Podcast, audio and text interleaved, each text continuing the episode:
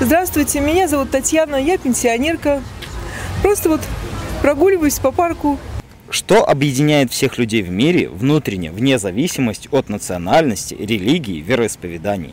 Что общего есть у нас у всех? Я так думаю, что это любовь. Только любовь. Она же и спасет мир. Сейчас 21 век, но при этом по земле идут войны. Вы, как гражданин мира, как хотели бы жить в мире, где полно любви или где конфликты и войны? Конечно, только в положительном обществе, в обществе любви, добра и мира. Только так, а как иначе? Вообще-то, конечно, это глобальный вопрос для всех. И решение этого вопроса заключается в нас самих. Понимаете, мы разъединены. И только вместе это можем решить эту проблему. Что такое созидательное общество, по вашему мнению? Один за всех и все за одного.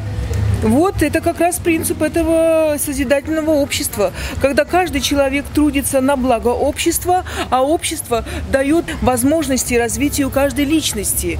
Э, только так. Мы же должны познавать себя. Познай себя, и ты познаешь мир.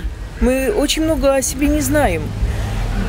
И я хотела бы вот именно в таком же обществе жить.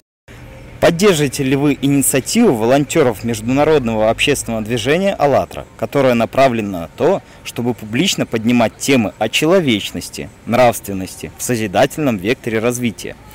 Обязательно. Это надо делать. Надо, чтобы народ просыпался. Я за то, чтобы в нашем обществе упор делался и на поддержку друг друга и всех других народов, чтобы мы жили в едином государстве, чтобы земля была единое государство.